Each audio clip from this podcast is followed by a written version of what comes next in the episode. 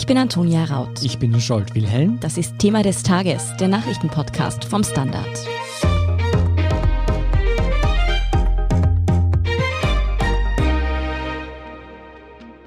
Ich merke es an mir selbst, die Fußball-Europameisterschaft nimmt Fahrt auf, alle kommen in Stimmung. Doch während sich die meisten vor allem Gedanken über das Abschneiden ihres Lieblingsteams machen, geht es auch im Hintergrund des Turniers zur Sache. Und dabei geht es ums große Geld und die Politik hinter der Euro 2021. Wir gehen heute deshalb den Fragen nach, wer verdient eigentlich an der EM? Welche Konflikte wirken bei der Euro bis aufs Spielfeld? Und warum sind Politik und Fußball untrennbar miteinander verbunden? Verbunden? Die Antworten darauf liefern uns heute Fabian Sommervilla und Aloysius Wiedmann vom Standard. Luis, ein erstes Gefühl für die Macht des Fußballs bekamen viele schon allein wegen der zeitlich sehr genau abgestimmten Lockerungen der Corona-Maßnahmen. Und damit meine ich jetzt nicht nur die österreichischen Gastroöffnungen. Wie groß war denn der Druck der UEFA auf die Austragungsorte, möglichst viel normale Fußballatmosphäre zu ermöglichen? Also der UEFA-Präsident Alexander Zeferin, der hatte schon im März gesagt, leere Stadien sind keine Option und wollte mhm. da verbindliche Zusagen haben bis Anfang April, dass auch wirklich Leute ins Stadion können. Die Spanier haben dann Spielstätte gewechselt von Bilbao nach Sevilla, weil in Andalusien es möglich erschien, Leute ins Stadion zu lassen.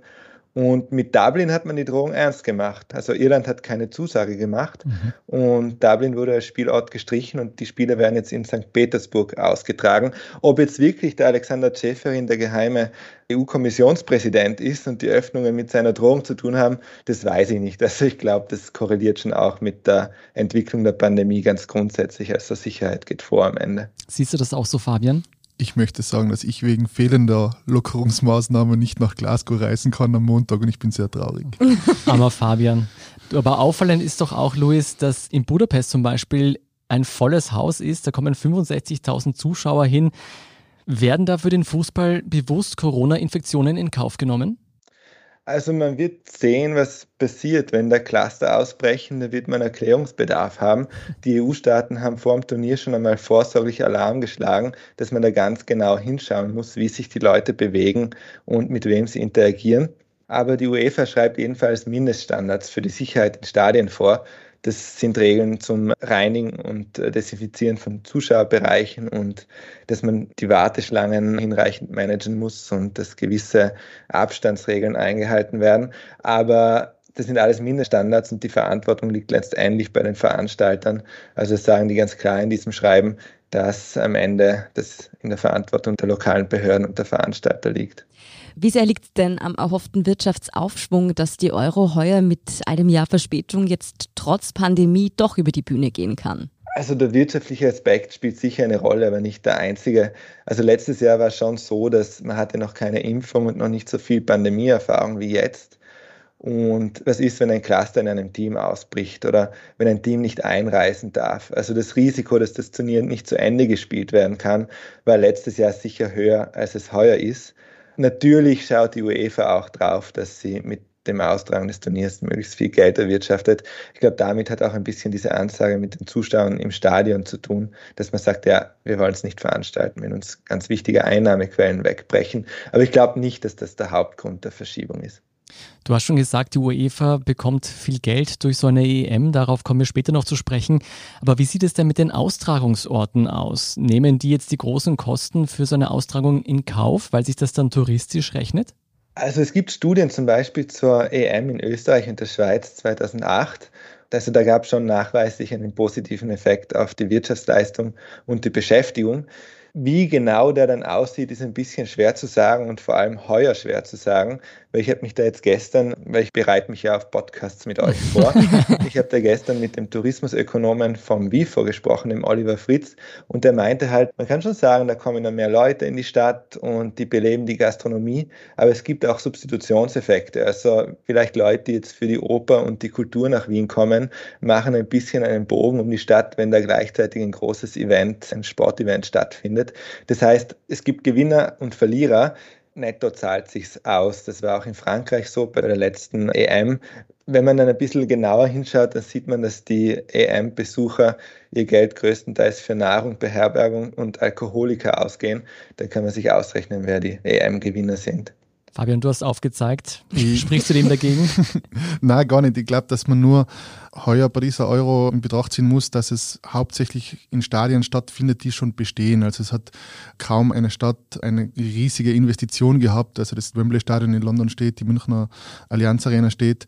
Ähm, es hat schon ein paar Renovierungen gegeben, aber die großen Investitionen sind diesmal, glaube ich, für die Städte auch weggefallen, weil eben auf bestehende Infrastruktur gesetzt wird. Ganz anders sah das ja aus bei der Weltmeisterschaft in Brasilien zum Beispiel, wo viele neue Stadien errichtet werden mussten, die sehr, sehr teuer waren. Da ist auch fraglich, ob das Geld wieder zurückkommt. Genau, eins auch mitten in Brasilien, das ist mittlerweile einfach verwahrlost, weil es für diese Kapazitäten nicht genutzt wurde. Und Innsbruck hat ja damals bei der EM 2008 sogar ein Stadion einfach nur vorübergehend ausgebaut auf knapp über 30.000 Sitzplätze und hat nach den drei Spielen wieder abgebaut. Mhm. Ja, weil Wacker es nicht ganz gefüllt hätte. Knapp, knapp. Wir schweifen ab. ja, wie sieht es denn in Österreich mit den EM-Gewinnern aus? Das Nationalteam wird es vielleicht nicht sein, hm. aber wenn man so in die Gastgärten schaut, dann hat man das Gefühl, dass so mancher Wirt sich da durchaus mit der EM sanieren könnte, oder Luis? Schauen wir mal. Also die Gastwirte, die sagen schon, dass die EM grundsätzlich gut fürs Geschäft ist das Wetter ist auch gut fürs Geschäft und die Öffnungen sind auch gut fürs Geschäft. Da kommen drei Sachen zusammen. Was jetzt wie viel beiträgt, ist ein bisschen schwer herauszurechnen. Was man schon sagen kann, ist, dass für das nächste Spiel der Österreicher sind die Gastgärten ganz gut gebucht zum Beispiel. Aber heuer ist halt alles anders. Deswegen muss man sich das ex post erst wirtschaftlich anschauen, was die EM dann wirklich gebracht hat. Was man schon grundsätzlich sagen kann, ist, dass ein paar Branchen profitieren. Also die Sportartikelhersteller verzeichnen normalerweise ein bisschen einen Umsatzplus. Die Elektrohändler, TV-Geräte werden gekauft. Aber also genau quantifizieren kann man das noch nicht und prognostizieren kann man es für diese EM auch nicht, weil sie einfach ganz anders ist als alle anderen EMs bisher. Ja, jetzt muss ich ja zugeben, dass ich selbst 10 Euro gewettet habe auf meine Lieblingsmannschaft, nämlich Spanien. Und damit werde ich wohl nicht allein sein bei dieser EM. Wie viel Geld wird denn da verjubelt bei so einer Großveranstaltung und wie groß ist das Geschäft vor allem für die Wettanbieter? Darf ich dich fragen, Scholt, bist du dir immer noch sicher, dass die Spanier das gewinnen nach dem ersten Spiel von denen? jede Mannschaft kann sich im Verlauf eines Turniers steigern. Das ist jetzt der Werbespruch der deutschen Mannschaft. Sie haben es gestern auch nicht geschafft, aber schauen wir mal, was im Achtelfinale passiert. Das hast du sehr schön gesagt. Es ist wirklich so, ich habe da bei den heimischen Online-Wettanbietern nachgefragt und die sagen, dass so ein Event wie eine EM ein zusätzlicher Umsatzmonat ist für die. Also das ist wie mhm. Weihnachten. Wenn man dann eine WM nimmt, die dauert ein bisschen länger, da sind mehr Teams involviert, das ist dann wie Weihnachten und Ostern zusammen. Also die machen wirklich gutes Geschäft und wie du es gerade angesprochen hast, ob jetzt Geld dahinter ist oder nicht, bei vielen schon, aber man kennt es ja aus dem Privaten, wie viele Online-Wettgruppen da entstehen kurz vor der EM. Heuer muss man auch sagen, dass ähm, das berichten die Wettanbieter auch. Aufgrund der mangelnden Euphorie im Vorfeld mhm. sind die Wettabschlüsse ein bisschen unter Plan im Vergleich zu bisherigen Veranstaltungen. Ich muss ja sagen, mit meinen bescheidenen Ansätzen bin ich noch nicht wirklich reich geworden bis jetzt. Aber wie schaut es denn mit denjenigen aus, die wirklich was leisten beim Fußball? Also die, die auf dem Feld stehen. Was verdienen Spieler und Schiedsrichter so bei der EM? Die Teams, die das erste Spiel gewonnen haben, und wenn sie alle anderen Spiele auch gewinnen und am Ende Europameister werden, können bis zu 28 Millionen 250.000 Euro gewinnen. Also die UEFA, die macht viel Geld mit dieser Veranstaltung. Also sie schüttet auch recht viel wieder an die Teilnehmer aus. Also die Teams kriegen schon allein fürs Antreten 9,25 Millionen. Das haben sie ja nicht verändert. Was sie verändert haben, sind zum Beispiel die Prämien für einen Sieg in der Gruppenphase, auch für den Finalsieger. Die haben sie ein bisschen nach unten revidiert. Da wäre ursprünglich ein bisschen mehr geplant gewesen. Aber es ist immer noch viel Geld, das die Verbände da bekommen. Und wenn man sich die Involvierten anschaut, also auch die Schiris werden jetzt nicht reich davon, aber die bekommen auch ein paar tausend Euro pro Match, aber das sind ja auch nicht hauptberufliche Schiedsrichter. Die Spieler bekommen auch ein bisschen was. Das ist dann auch von Team zu Team verschieden und Verhandlungsergebnis, was jetzt wirklich die Prämien sind. Meistens sind das erfolgsabhängige Prämien, dass es sich halt finanziell auch lohnt, für die Spieler Europameister zu werden. Damit wir jetzt kein Mitleid bekommen mit den Spielern, wie uns Philipp Bauer, unserem Kollegen von Sport schon erzählt hat, es geht um Hunderttausende Euro an Prämien. Also ganz schlecht ist es auch nicht bezahlt, bei der EM mitzumachen. Ich würde sagen, werfen wir noch einen Blick auf die Ebene darüber, nämlich die UEFA. Du hast sie anfangs schon erwähnt. Richtig viel Geld macht die natürlich mit den Sponsoren, die man immer sieht auf den Banden. Wer pumpt denn das meiste Geld in die Euro? Also, ich habe mir das auch angeschaut für die letzte Euro. Da hat die UEFA etwas weniger als 2 Milliarden Euro eingenommen und davon fast die Hälfte aus dem Verkauf von TV-Rechten. Also das ist schon der allergrößte Brocken. Die zwei anderen großen Brocken sind Tickets und Sponsoring mit jeweils einigen hundert Millionen Euro auch. Tickets wird heuer wahrscheinlich eben ein bisschen weniger vom Kuchen ausmachen, ist anzunehmen aufgrund der Beschränkungen in diversen Stadien. Und weil du die Sponsoren ansprichst, da mhm. gab es eine lustige Geschichte letztens. Ich weiß nicht, ob ihr es gesehen habt, als Cristiano Ronaldo, dem Superstar der Portugiesen, zwei Coca-Cola-Flaschen bei der Pressekonferenz aufs Pult gestellt wurden, hat er die einfach ganz weit weggestellt, so dass sie nicht mehr von der Kamera eingefangen waren und die Wasserflasche emporgehoben und Agua gesagt. Und was er noch gesagt hat, habe ich nicht verstanden. Auf jeden Fall, die Marca, eine spanische Zeitung, die hat sich dann den Börsenkurs von Coca-Cola angeschaut und es gibt einen auffallenden Knick der zeitlich sehr, sehr nahe an der Aktion von Ronaldo liegt. Also das wird dem Sponsor Coca-Cola nicht gefallen haben, was Ronaldo gemacht hat. Ja, was sagt was soll man dazu sagen? Wir sagen Prost mit einem fürs Lauer. Viele Zahnärzte werden es ihm vielleicht danken. Fabian, ein Sponsor, der besonders viel Geld für die Euro 2020, 2021, wie man es halt nennen will, locker gemacht hat, das ist die russische Gazprom. Der Deal ist durchaus umstritten. Angeblich erkauft sich Russland dadurch Gazprom Sponsoring politische Mitsprache im Turnier, hört man.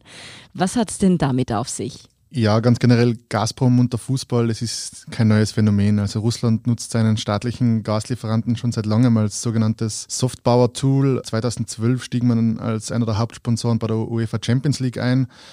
Warum macht man das? Ja, nicht, weil sich dann ein paar europäische Fußballfans eine neue Gasheizung zulegen. Sie wollten eigentlich damals das schlechte Image nach den Gaslieferstopps nach Europa 2006 und 2009 äh, ein bisschen wieder aufpolieren. Und das hat laut Umfragen wirklich ein Stück weit geklappt. Also Europäer und europäische Fußballfans sehen mittlerweile Gazprom als einen recht zuverlässigen Energielieferanten. Das ist halt klassische Werbung, die man da macht. Und man hat sich auch bei Schalke 04 als Hauptsponsor eingekauft, die Gazprom. Und politische Mitsprache beim Turnier, ja, es gibt den Vorfall mit dem deutschen Journalisten, der nicht akkreditiert wurde. Ich will es auch gar nicht kleinreden. Gazprom hat sicher einen großen Fuß in der UEFA-Tür, aber das liegt halt auch an dem schwierigen Verein UEFA an sich. Man hat ja auch die WM 2018 in Russland zum Beispiel auch ausgerichtet und da hat es auch Ungereimtheiten mit der Vergabe gegeben. Aber einen WM-Titel kann man sich durch Sponsoring nicht kaufen, würde ich sagen. Aber es gab doch einen kleineren Eklat um die Dressen der ukrainischen Mannschaft, oder? Hm. Genau, genau. Und zwar haben die Ukrainer kurz vor der Euro ihr Trikot präsentiert. Da war neben Glory to Ukraine und Glory to Our Heroes auch die Umrisse des ukrainischen Nationalstaates zu sehen, inklusive der 2014 annektierten Krim, also von Russland annektierten Krim. Russland hat protestiert, die UEFA hat sich das angeschaut, hat gesagt, okay, Glory to our Heroes muss weg, der Rest kann bleiben. Das sind so die klassisch politischen Scharmützel, zu denen wir eh später noch mehr hören werden. Aber da hat jetzt zum Beispiel der Gazprom-Deal auch nicht bewirkt, dass dieses Trikot so nicht erscheinen darf. Die Helden dürfen aber nicht gefeiert werden auf den T-Shirts. Ja, dann ist noch der Austragungsort Baku, der für Aufregung sorgt. Die Hauptstadt von Aserbaidschan ist deshalb als Spielort umstritten, da sich das Land bis vor wenigen Monaten noch in einem kriegerischen Konflikt mit Armenien um die Region Bergkarabach befand. Ist es richtig, in einer so spannungsgeladenen Nation EM-Spiele zu veranstalten? Grundsätzlich muss man mal festhalten, die UEFA als europäischer Fußballverband ist breiter aufgestellt, dass das jetzt geografisch für die meisten äh, Sinn macht. Also wir haben da einige asiatische Staaten, die nicht die Reisen nach Fernost, nach Japan sich antun wollen und lieber mit dem lukrativen europäischen Verband Turniere ausrichten. Da ist zum Beispiel Israel, was eine schwierige Beziehung zu seinen Nachbarn hat und deshalb nicht in deren Verband mitspielt. Und grundsätzlich ist natürlich zu begrüßen, wenn auch mal in solchen Staaten eine EM stattfindet und die Leute vor Ort Fußball erleben können. Aber die große Frage, muss ich natürlich eine EM dort stattfinden lassen, wo vor kurzem ein Krieg geherrscht mhm. hat? Nein. Muss ich es in autoritär regierten Staaten machen? Nein. Mhm. Die Sache ist die, die UEFA und die FIFA waren in derlei Hinsicht bisher recht schmerzbefreit, muss man sagen. Mhm. Wir wissen auch bei Aserbaidschan, die haben zum Beispiel auch einen Journalisten nicht einreisen lassen, weil der eben in dieser umstrittenen Region vorher zu Gast war das ist die ongoing Politik, die immer wieder bei solchen Großveranstaltungen einfach Thema ist, genau. Wenn der Preis stimmt, dann kann man auch in Aserbaidschan eine EM austragen. Hast jetzt du gesagt? ich, nick, ich nicke nur, ohne, ohne es zu bejahen. Ja, das ist ja immer noch nichts im Vergleich zur WM, die 2022 ansteht, muss man sagen. Die findet ja in Katar statt und da erreichen uns eigentlich seit Jahren ständig Berichte über die unfassbaren Arbeitsbedingungen, unter denen dort WM-Stadien errichtet werden. Da kommen reihenweise Arbeiter ums Leben und man muss ja auch sagen, sonst ist Katar ein Staat, in dem Homosexualität zum Beispiel unter Strafe steht. Also das ist fernab von unserer westlichen Vorstellung einer Demokratie. Ist es wirklich akzeptabel, dass dort dann so ein prestigeträchtiges Event wie eine Fußballweltmeisterschaft stattfindet? Katar ist so das, das, das Leitthema. Wo soll ich anfangen? Also an dieser Frechheit von einer WM regt mich so ziemlich alles auf, muss ich sagen. Von der korrupten Vergabe eben an Russland und Katar, wo wir mittlerweile wissen, dass Gelder geflossen sind. Der ehemalige Präsident Blatter ist mittlerweile für mehrere Jahre gesperrt worden, zu einer Geldstrafe von fast einer Million Euro verdonnert worden. Es gab eben illegale Geldflüsse. Es ist eine WM in einem Land, wo es bei der Vergabe noch kein einziges Stadion, kein passendes gegeben hat, muss alles neu errichtet werden. Es muss im Dezember gespielt werden, weil im Sommer jeder kollabieren würde, weil es zu heiß ist. Sie müssen auch im Dezember noch die Fanzonen runterkühlen, die Stadien sowieso. Es sterben tausende Arbeitssklaven, wie du gesagt hast, unter menschenverachtenden Umständen, denen der Pass abgenommen wird bei der Einreise. Ich muss sagen, ich habe bisher noch nie die Energie aufgebracht, ein Fußballgroßereignis zu boykottieren. Ich habe mir das für Katar inbrünstig vorgenommen und ich werde vermutlich scheitern, aber ja. Ja, aber das ist ein interessanter Punkt. Wäre es denn nicht langsam an der Zeit, dass so eine große Fußballnation wie Deutschland oder Frankreich ein starkes Zeichen dagegen setzt und zum Beispiel die Austragung eben in Katar oder jetzt auch bei einer EM in einem autokratischen Land boykottiert. Auf alle Fälle. Es heißt dann aber immer, man will den Spielern nicht ihre Once-in-a-Lifetime-Chance vermasseln, weil wenn man dann eine auslässt, dann ist es eine acht Jahresspanne, da kann eine Fußballkarriere schon anfangen und zu Ende gehen in der Zeit. Aber klar, also ich glaube ganz ehrlich, dass von den teilnehmenden Staaten die wenigsten Bock auf diese WM in Katar haben. Aber ich glaube, dass da so hohe Strafandrohungen kursieren, dass das finanziell einige Verbände ruinieren würde. Die Frage ist natürlich, wenn die alle das geschlossen machen, mhm. wenn wirklich mal die Großen herkommen und sagen, Deutschland, Frankreich, weiß nicht, Brasilien, etc. Wenn sie sagen, okay, wir kommen nicht, mhm. wir machen das nicht, weil das einfach von den Menschenrechten her nicht akzeptabel ist, dann werden sich die auch was überlegen müssen. Und ich glaube, dass da dann auch so viel Politik und politischer Druck reinkommt, dass da irgendwas sich tun muss. Aktuell ist, glaube ich, unsere beste Hoffnung sind die nordischen Staaten, Norwegen, Dänemark, da tut sich ein bisschen was und die sind, glaube ich, am ehesten aktuell dazu bereit, die WM in Katar wirklich zu boykottieren wenn nur Norwegen nicht antritt, wird die WM trotzdem stattfinden. Aber es haben jetzt zum Beispiel der Sponsoren auch schon zurückgezogen und haben gesagt, okay, eine holländische Rollrasenfirma hat gesagt, sie wollen nicht den Rasen bereitstellen und so. Also es tut sich ein bisschen was auf sehr kleiner Ebene. Könnte halt, ja, wie so ein Schneeball, müsste sich da noch was nach oben schaukeln. Mhm. Ich merke schon, die WM in Katar wird auf jeden Fall ein Thema, über das wir nochmal extra sprechen müssen. Jetzt schauen wir aber noch kurz auf die beiden großen Aufreger, die Österreich jetzt gerade so wirklich umtreiben. Und zwar gab es ja auch hier den ein oder anderen politischen Aufreger. Zuerst einmal, wieso spielt unser Nationalteam jetzt gleich noch einmal in den Farben der ÖVP? Ist das wirklich schon restlos geklärt? Ja, ich persönlich finde das etwas eine leidige Diskussion. Ich persönlich finde, wir sollten in unseren schwarz-weißen Auswärtstrikots spielen, wie das auch unserer sportlichen Tradition entspricht und weil es eigentlich immer schöne Dressen waren. Musst du sagen, Fabian ist auch schwarz-weiß gedresst heute. Nur für den Podcast. Ich habe so ein wenig Angst, dass es mit den Auswärtstrikots sich ein bisschen wie bei den Clubs jetzt ausartet, dass man jedes Jahr ein neues präsentiert und noch knalligere Farben und noch unterschiedlicher als im letzten Jahr. Dass, Dann noch dass man, Winter- und Sommersaison. Genau, und dass man immer ein neues Trikot verkaufen kann. Das ist ein bisschen die Angst, die mich da hingehend umtreibt. Aber zurück zum Österreich-Trikot. Tatsächlich wurden die Farben bereits 2016, also mehr als ein Jahr vor der Machtübernahme durch Kurz und Co. in der ÖVP besprochen oder abgenickt, könnte man sagen. Die offizielle Begründung ist ja, dass das an den Wiener Jugendstil angelehnt sei, den das österreichische Nationalteam mit seiner schnellen und kreativen Spielweise erfolgreich verkörpert. Außerdem sei es mintgrün und nicht türkis. Und damit will man die Zielgruppe zwischen 18 und 25 Jahren ansprechen. Na, keine Ahnung. Also mit den Jugendstilfarben. Freilich kann man da jetzt irgendwie politische Verschwörung wittern, aber mir ist das ehrlich gesagt ein bisschen mhm. zu blöd. Das ist irgendwie eine Trendfarbe, schwarz-türkis, jetzt rein vom Designtechnischen her, glaube ich, passt ganz gut zusammen. Übrigens, 2016 ist auch der ÖSV als unsere Skifahrerinnen und Skifahrer mit türkisen Rennanzügen unterwegs gewesen. Da hat sich mm. niemand aufgeregt über die Farbe, nur darüber, dass sie prinzipiell vielleicht ein bisschen hässlich waren damals, die Anzüge. Aber ich würde da jetzt wirklich, wirklich keine große politische Verschwörung dahinter sehen. Okay, also ich kaufe das Argument ab, dass diese Dressen einfach schon viel früher geplant wurden und das ist nun mal so geworden, wie es geworden ist.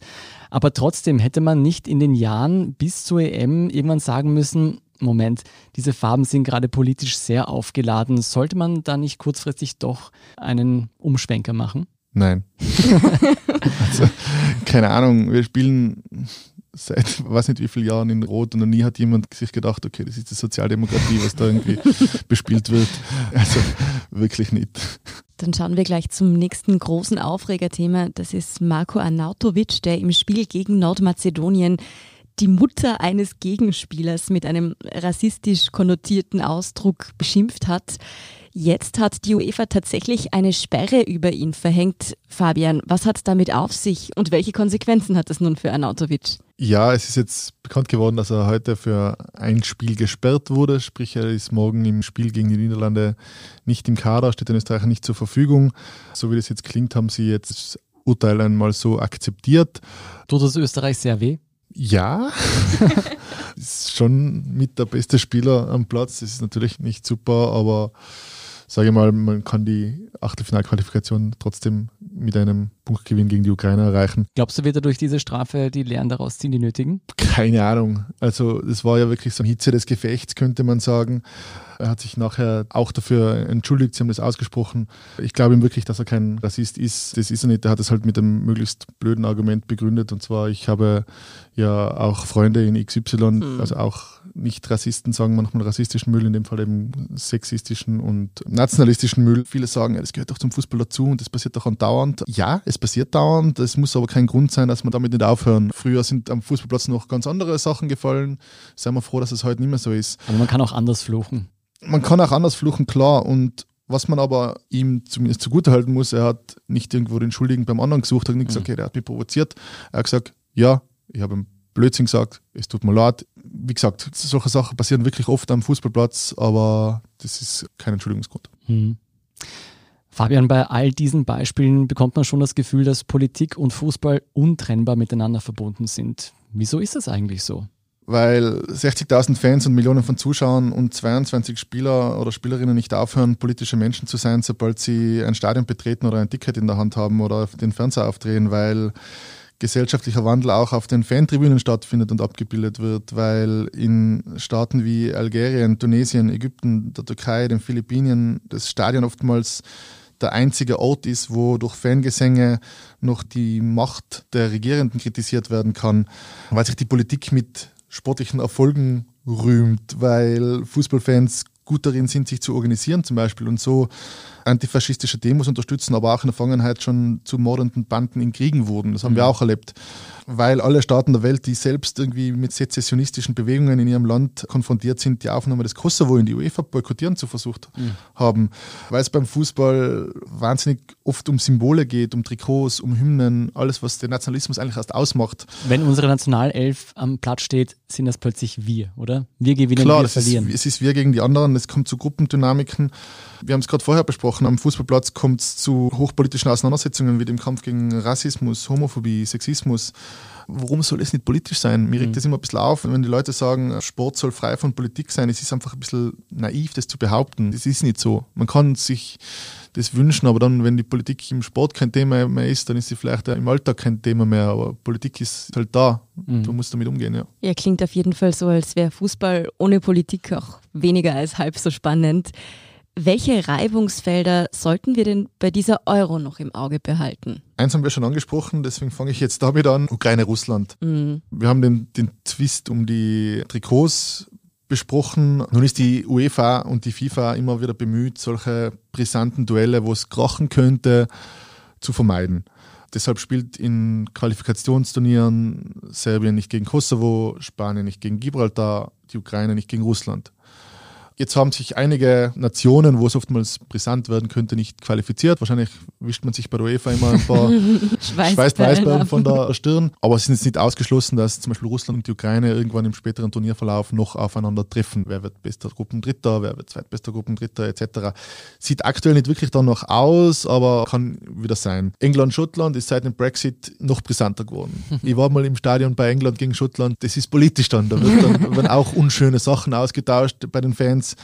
Und wenn die Schotten da wirklich gewinnen würden, das ist wirklich auch belegt, da werden Unabhängigkeitsbestrebungen intensiver auf einmal. Mhm. Da kommt so viel Nationalstolz hoch. Sowas ist was, was immer wieder passieren könnte. England und Russland sowieso gefährlich. Seit einigen Jahren hat sich da immer wieder was hochgeschaukelt, vor allem in der Fanszene. Da ist zu Ausschreitungen gekommen in Frankreich, zu wildesten Schlägereien. Wenn die aufeinandertreffen, sind immer alle Red Flags irgendwie oben, weil ja, da kracht's. Da hofft einfach niemand, dass die aufeinandertreffen auf gut Deutsch. Dann auch beim Thema England ist das speziell interessant. Das ist Taking the Knee. Also wir haben das, mhm. haben es vielleicht gesehen. Es ist mittlerweile in der englischen Premier League seit mehr als einem Jahr Usus, dass die Spieler im Zuge der Black Lives Matter Bewegung vor Anpfiff kurz auf die Knie gehen und so gegen strukturellen Rassismus in unserer Gesellschaft protestieren. Das ist einerseits spannend, weil es zum ersten Mal wirklich eine Protestaktion ist, die von den Spielern eigentlich ausgeht. Es ist nichts, was von der UEFA kommt. Es ist nicht mhm. irgendwie, wir halten einen Banner hoch, United Against Racism oder so, sondern es ist entstanden mit Colin Kaepernick, Football in den USA, ist in den Fußball eingezogen. Und jetzt ist so, dass zum Beispiel die Russen, zum Beispiel die Ungarn, zum Beispiel auch die Kroaten, die bleiben stehen, während die Engländer sich niederknien oder andere Mannschaften sich niederknien, argumentieren das damit, weil sie sagen, okay, Politik hat im Stadion nichts verloren. Aber irgendwie ist es natürlich dann automatisch, dadurch, dass die mhm. Engländer anstoßen, schon wieder eine politische Aktion, dann stehen zu bleiben. Also du kommst mit Politik gar nicht aus. Also mhm. es ist dann ein Symbol, wenn ich stehen bleibe.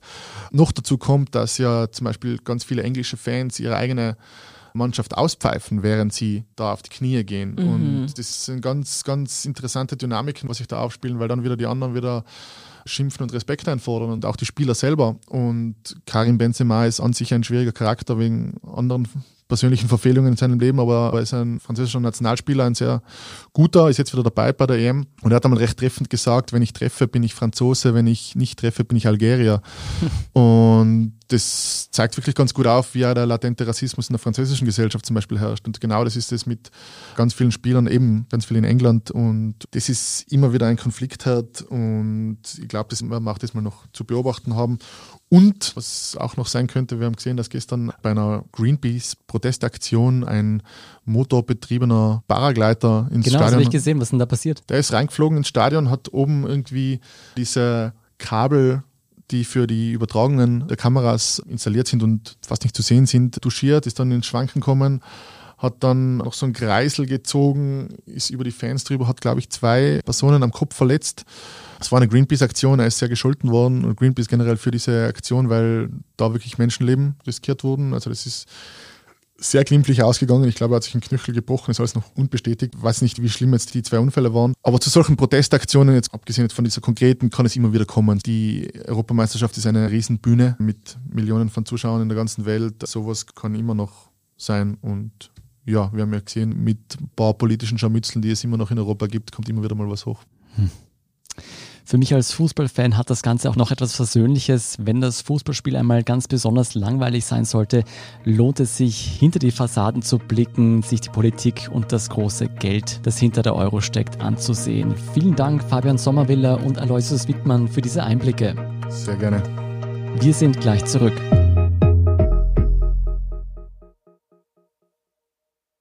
Guten Tag, mein Name ist Oskar Bonner. Wenn man in stürmischen Zeiten ein wenig ins Wanken gerät, den eigenen Weg aus den Augen und die Orientierung verliert, dann ist es sehr hilfreich, wenn man etwas hat, woran man sich anhalten kann. Der Standard, der Haltung gewidmet. Jetzt gratis testen auf Abo der Standard AT. Und hier ist, was Sie heute sonst noch wissen müssen. Erstens, Verteidigungsministerin Claudia Tanner hat eine umfassende Reform des Bundesheers angekündigt. Das Ministerium und die Heeresführung sollen dabei bis April 2022 neu strukturiert werden. Kern der Reform ist eine Verschlankung der Führungsstruktur und die Trennung von Verwaltung und militärischer Führung. Alle Führungspositionen werden dabei neu ausgeschrieben. Das Bundesheer soll insgesamt effektiver und ökonomischer werden. War es bisher so, dass bei jeder Anforderung vier bis fünf Ebenen und Hierarchien beschäftigt waren, werden künftig nur mehr zwei Ebenen miteinander direkt kommunizieren. Zweitens, bei einem guten Drittel der österreichischen Haushalte hat sich das Haushaltseinkommen während der Corona-Krise in den vergangenen 15 Monaten empfindlich reduziert. Jeder Sechste davon hat nun erhebliche Schwierigkeiten, seine Fixkosten zu decken, berichtet das Vergleichsportal durchblicker.at. Trotz großzügiger Öffnungsschritte in Handel, Gastronomie, Tourismus und Kultur müssten die betroffenen Haushalte monatlich im Schnitt mit etwa 660 Euro weniger auskommen. Das hat auch Folgen für den heimischen Konsum. Drei Viertel der Befragten spart in erster Linie bei Urlaub, Kleidung, Accessoires und Freizeit und Hobbys. Die Zukunftsaussichten werden eher verhalten eingeschätzt. Nur etwa die Hälfte der Befragten glaubt, dass sich ihr Haushaltseinkommen im Laufe des Jahres wieder erhöhen wird. Und drittens, im Prozess rund um den Missbrauch zahlreicher Frauen durch das Pornostudio Girls Do Porn hat das zuständige Gericht in Kalifornien nun ein Urteil gefällt. Der Darsteller Ruben Andre G., der in den meisten Videos zu sehen war, wurde zu 20 Jahren Haft verurteilt. Er hatte sich zuvor der sexuellen Ausbeutung durch Gewalt, Täuschung und Überredung schuldig bekannt. Gegen das Studio werden bereits seit einiger Zeit Ermittlungen geführt. Im Jahr 2019 wurden die Inhaber des Studios für schuldig erkannt, 22 Frauen durch Druck und Lügen zum Sex vor der Kamera bewogen zu haben. Mehr dazu und die aktuellsten Informationen zum weiteren Weltgeschehen finden Sie wie immer auf der Standard.at. Um keine Folge von Thema des Tages zu verpassen, abonnieren Sie uns bei Apple Podcasts oder Spotify. Unterstützen können Sie uns mit einer 5-Sterne-Bewertung und vor allem, indem Sie für den Standard zahlen. Alle Infos dazu finden Sie auf abo.derstandard.at und wenn Ihnen unsere Arbeit gefällt, dann schreiben Sie uns auch gern eine nette Rezension. Verbesserungsvorschläge und Themenideen schicken Sie uns am besten an podcast.derstandard.at. Dorthin können Sie uns auch schreiben, auf welches Team Sie gesetzt haben bei dieser EM. Danke für Ihre Unterstützung. Ich bin Jolt Wilhelm. Ich bin Antonia Raut. Baba und bis zum nächsten Mal.